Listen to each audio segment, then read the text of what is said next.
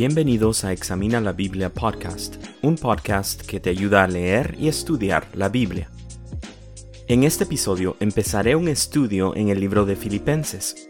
Las circunstancias en las que el libro fue escrito se podría comparar al día de hoy, en el cual seguimos pasando por una pandemia. El libro de Filipenses nos demuestra la necesidad de combatir unánimes por la fe. ¿Cómo se combate unánimes por la fe? Esto es lo que vamos a examinar en los siguientes episodios. Gracias por escuchar y juntos examinemos la Biblia.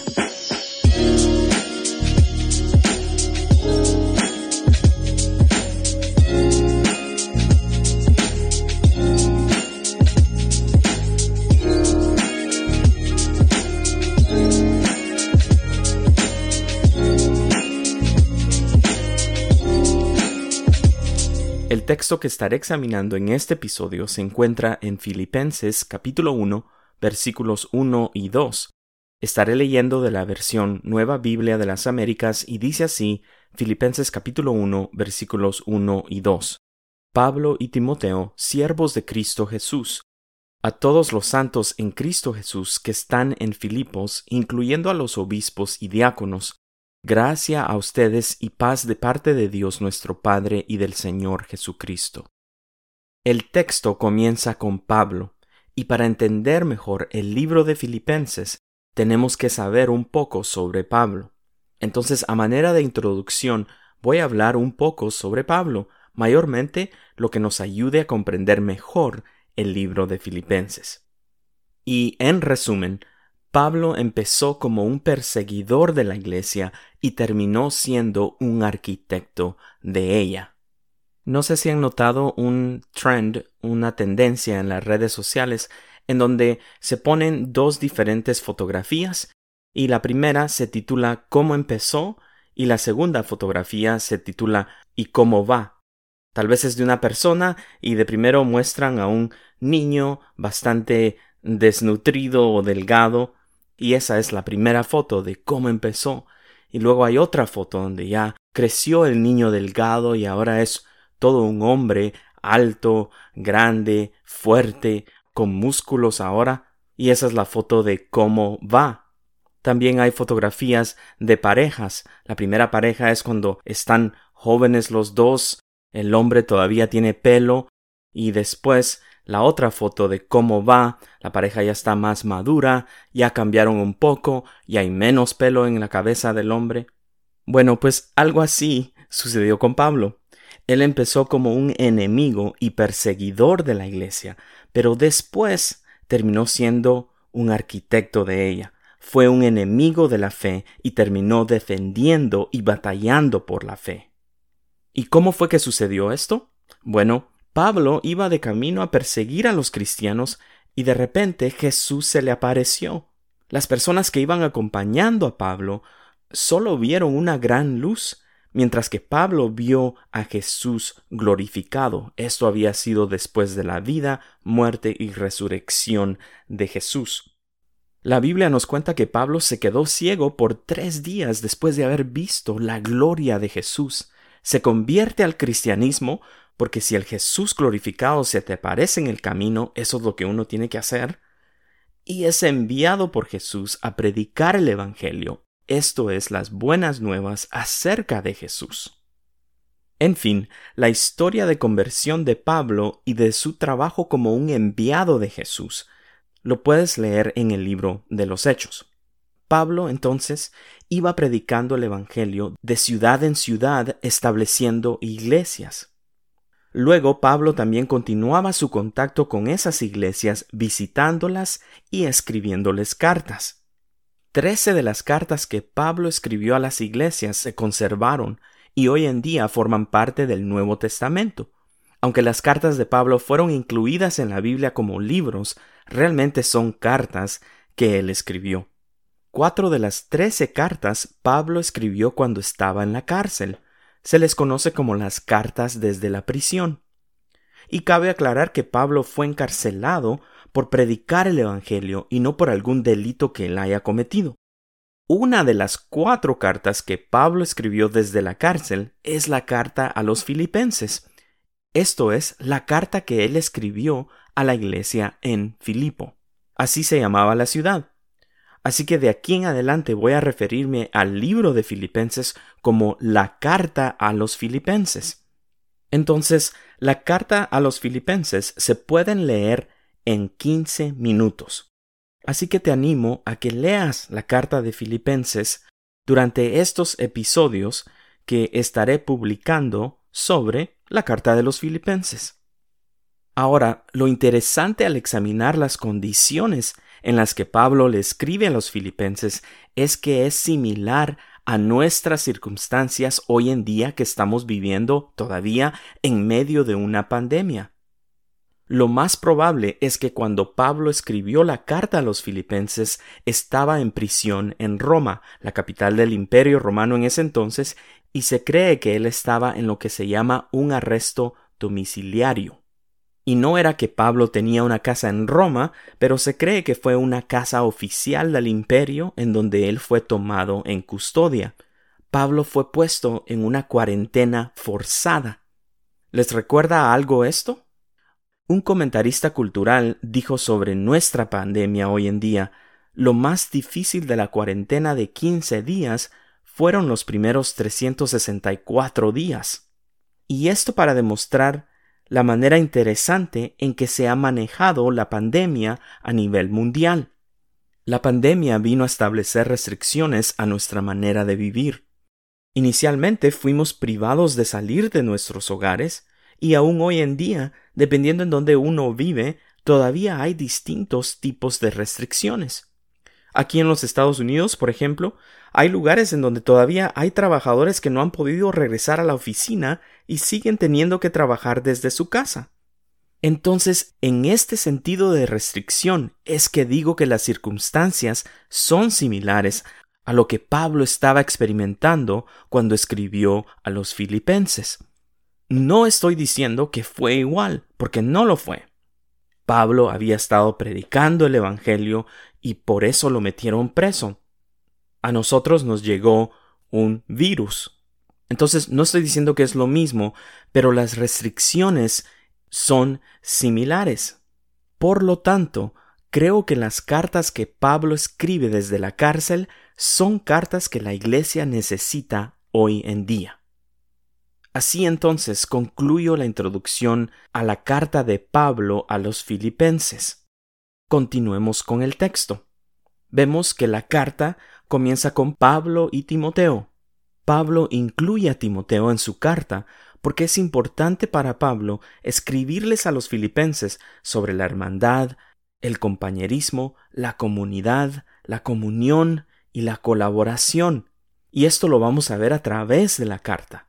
Timoteo en sí no fue un coautor de la carta. Algunos han sugerido que Timoteo de alguna manera tuvo que ver con el contenido de la carta, ya que en ese entonces se acostumbraba a incluir el nombre de los autores de las cartas al principio de ellas, y la carta a los filipenses pareciera ser un ejemplo de esto. Sin embargo, la evidencia textual nos indica que el autor de la carta es de un solo autor y no de varios. Cuando leemos la carta podemos ver que es Pablo el que nos habla. Entonces, aunque Timoteo no fue un coautor de la carta, sí es un colaborador con Pablo. Pablo nos hablará más sobre Timoteo en la carta y lo vamos a estar viendo en los siguientes episodios. Ahora, algo que podemos empezar a ver ya en la carta a los filipenses es de que Pablo nos está hablando sobre la colaboración. Esto es el trabajo en conjunto, el trabajo en equipo. Y este es un mensaje para la iglesia de hoy. La pandemia vino a afectar nuestras vidas de tal manera que se nota la necesidad que hay en las iglesias para la colaboración, para el trabajar en equipo. Entonces aquí vemos a un Pablo que no lo está haciendo todo solo, lo está haciendo junto con Timoteo. Y este es el llamado a los cristianos a que puedan integrarse a una iglesia local o reintegrarse a una iglesia local y hacer la tarea de trabajar en equipo. Continuemos con el texto. Vemos que Pablo identifica tanto a él como a Timoteo como siervos de Cristo. Y voy a tener que detenerme en la palabra siervo o siervos. La palabra que en nuestra Biblia normalmente se traduce como siervos o servidores, o en el singular siervo y servidor, en el lenguaje original esa palabra se traduce mejor como esclavo. Lo único es de que la palabra esclavo hoy en día tiene un contexto bastante complicado, especialmente por cómo los esclavos fueron tratados recientemente en la historia.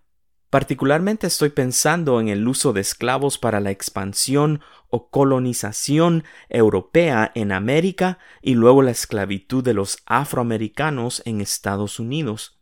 Y esto estamos hablando de solo unos 160 años atrás. Entonces puede ser un poco problemático leer la Biblia y encontrar que la Biblia habla mucho sobre la esclavitud. Sé que si tú me estás escuchando y eres cristiano, posiblemente estás acostumbrado a leer en la Biblia esa palabra, pero personas nuevas a la Biblia posiblemente pueden tener preocupaciones al leer lo que la Biblia habla sobre la esclavitud, y esto es porque estarán leyendo sobre la esclavitud con un lente de la historia reciente que acabo de mencionar. Así que miremos lo que nos dice el diccionario sobre qué es ser un esclavo. Según la Real Academia Española, un esclavo es, dicho de una persona, dice, alguien que carece la libertad por estar bajo el dominio de otra. Dicho de una persona también es alguien sometido rigurosa o fuertemente a un deber, pasión, afecto, vicio, que priva de la libertad. Da el ejemplo aquí un hombre que es esclavo de su palabra. También es alguien rendido obediente o enamorado. Y dicho de una actividad, es algo que exige mucho trabajo, atención y cuidado. Y da el ejemplo acá, el deporte de competición es muy esclavo. Entonces es importante tener la definición de esclavo de acuerdo al diccionario cuando estamos leyendo la palabra esclavo en la Biblia. ¿Y qué quería decir Pablo entonces cuando decía que él y Timoteo eran esclavos de Cristo Jesús? Bueno, en el tiempo de Pablo solo habían dos categorías amplias de las personas. Estaban las personas libres y las personas esclavas. No había de otra. Era un mundo y una existencia bastante diferente a la nuestra y bastante más dura. Y es interesante notar también la definición de esclavo, porque en cierto sentido todavía existe la esclavitud en cierto grado. Pensemos, por ejemplo, las personas que trabajan para compañías, las personas que tienen un jefe sobre ellos. Bueno, y aquí tendríamos que hablar de muchas otras cosas, pero el punto es, hasta cierto grado, en cierta manera, todavía existe la esclavitud. Pero continuemos con Pablo. En otra carta de Pablo, en la primera carta a los Corintios, Pablo les dice a los que recientemente se habían convertido al cristianismo que se mantuvieran en la condición civil que tenían antes de ser cristianos. Por ejemplo, a los nuevos cristianos que estaban casados, pero que sus parejas no se habían convertido al cristianismo, Pablo les dice que no se separen. Luego les dice a los esclavos que no tenían que dejar de ser esclavos solo porque ahora eran cristianos. Pero Pablo también es claro en decirles después, aunque si puedes obtener tu libertad, prefiérelo. Y esto es porque en ese tiempo una persona podía comprar su libertad. Y yo sé que es más complicado de lo que voy a decir, pero esencialmente sería el equivalente a que hoy en día una persona se esfuerce con uno, con dos, con tres diferentes trabajos y que luego encuentre la manera de empezar su propio negocio. Entonces esta persona viene de depender del pago de otra persona y ahora está trabajando por su propia cuenta. Otra vez, esto no encapsula todo el pensamiento de lo que es la esclavitud, pero es una manera de entender mejor cómo Pablo se estaba comunicando. Pablo habla más sobre la esclavitud, ah, lo habla en Primera de Corintios como lo acabo de mencionar y también en otras de sus cartas. Pablo dice que él y Timoteo eran esclavos de Cristo Jesús.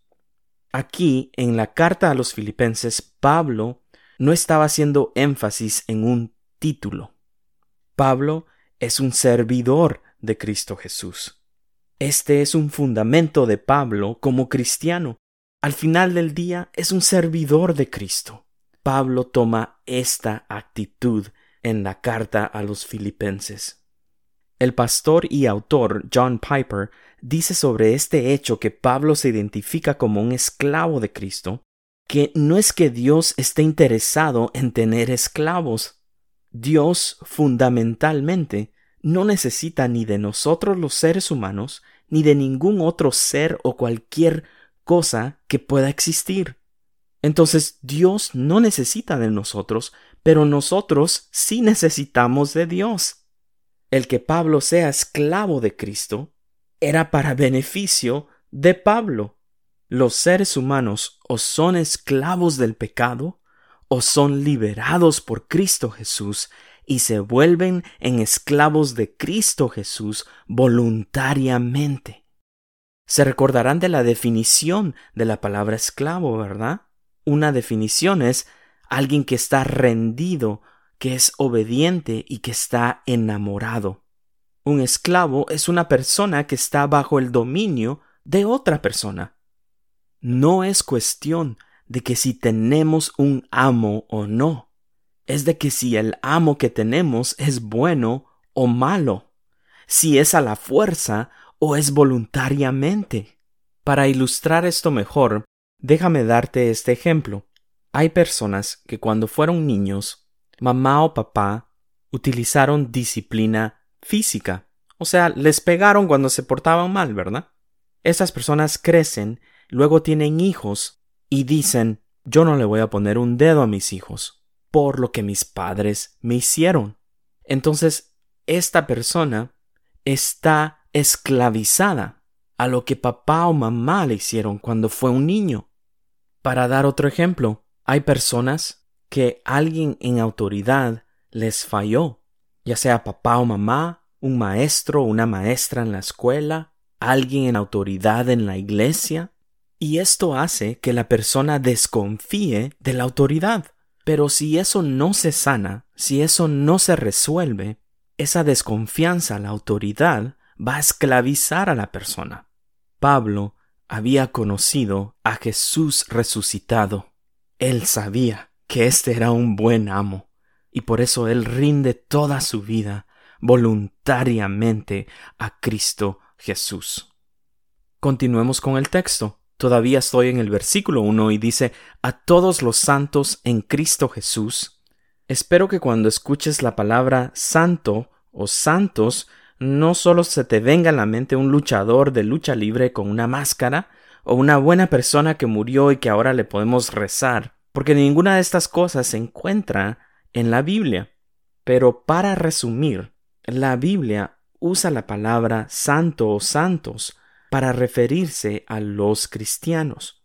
En un sentido real, eso es verdad. Todos los que creemos en Cristo Jesús somos llamados santos por Dios. Generalmente hablando, santidad es ser apartado. Vemos entonces que Pablo se está refiriendo a todos los miembros de la iglesia en Filipo. Y continuando con el texto, Luego dice, incluyendo a los obispos y diáconos. Primero Pablo le habla a todos los santos, a todos los miembros de la iglesia en Filipo, y luego menciona particularmente dos posiciones de liderazgo de la iglesia. Estos son los obispos y diáconos. Y para resumir, Pablo utiliza la palabra obispos para referirse a los pastores y habían diáconos. Esta palabra es un poco más común, pero la palabra diácono es un servidor. Entonces está hablando de alguien que está a cargo de una área de trabajo en la iglesia local. Y lo que vemos aquí en el texto es de que Pablo continúa con el mensaje de colaboración, el mensaje de trabajo en equipo. Aquí vemos un equipo de pastores, y un equipo de diáconos en una iglesia local. Vemos que el liderazgo en la iglesia local es plural. Y esto no solo lo vemos acá, lo vemos en el libro de los Hechos y también en otras cartas de Pablo. Ahora, Pablo nos va a hablar de la colaboración en esta carta a los filipenses. Y yo creo que no es por gusto que él se haya mencionado junto con Timoteo y luego a los pastores y diáconos de la iglesia en Filipo. Entonces sí, Pablo nos va a hablar de una colaboración, pero esta colaboración es bajo autoridad. Y aquí tenemos que hablar un poco sobre autoridad. Y tal vez algunas de las personas que me estén oyendo les preocupa hablar o escuchar sobre la autoridad y la autoridad de la Iglesia en particular. Tal vez tú tuviste una mala experiencia con la autoridad de la Iglesia. Quizás hasta has dejado de congregarte. Se sabe de que durante esta pandemia muchos cristianos se dejaron de congregar basado en lo que la autoridad de la Iglesia decidía con las restricciones por la pandemia. Si los pastores decían hay que ponernos máscaras cuando nos congregamos, habían personas que no les gustaba y dejaban de congregarse, dejaban de asistir a una iglesia. Por el otro lado, cuando los pastores decían no nos vamos a poner máscara, otras personas se enojaban y dejaban de congregarse basado en estas decisiones. Pero la carta a los filipenses nos deja claro, desde el comienzo de la carta, que hay un orden en la iglesia. Para que haya una colaboración, tiene que haber orden y esto solo se logra por el establecimiento de liderazgo en la iglesia local. Voy a decir algo más sobre la autoridad acá. Algunas personas tienen problemas con la autoridad en general, y esto es parte de por qué hay personas que deciden no ser parte de lo que se llama religión organizada. O sea, no quieren ser parte de una iglesia local y asistir a una iglesia, ser miembros de una iglesia, frecuentar a una iglesia, servir en una iglesia, ponerse bajo la autoridad de una iglesia local. Y las personas que tienen este tipo de pensamiento sobre la autoridad, básicamente es porque han creído la mentira que dice no hay verdad absoluta y la iglesia dice que sí hay verdad absoluta. Entonces, estas personas dicen, no puede alguien decir que solo hay una verdad, que solo hay un camino y solo hay una vida. Estoy hablando de las declaraciones de Jesús, ¿verdad? Y este es el pensamiento de lo que se llama posmodernidad.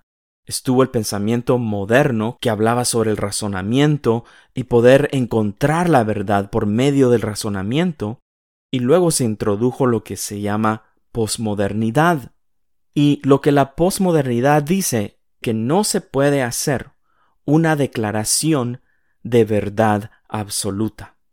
Ahora, el problema con ese pensamiento es de que al decir que no se puede hacer una declaración de verdad absoluta, se está haciendo una declaración de verdad absoluta.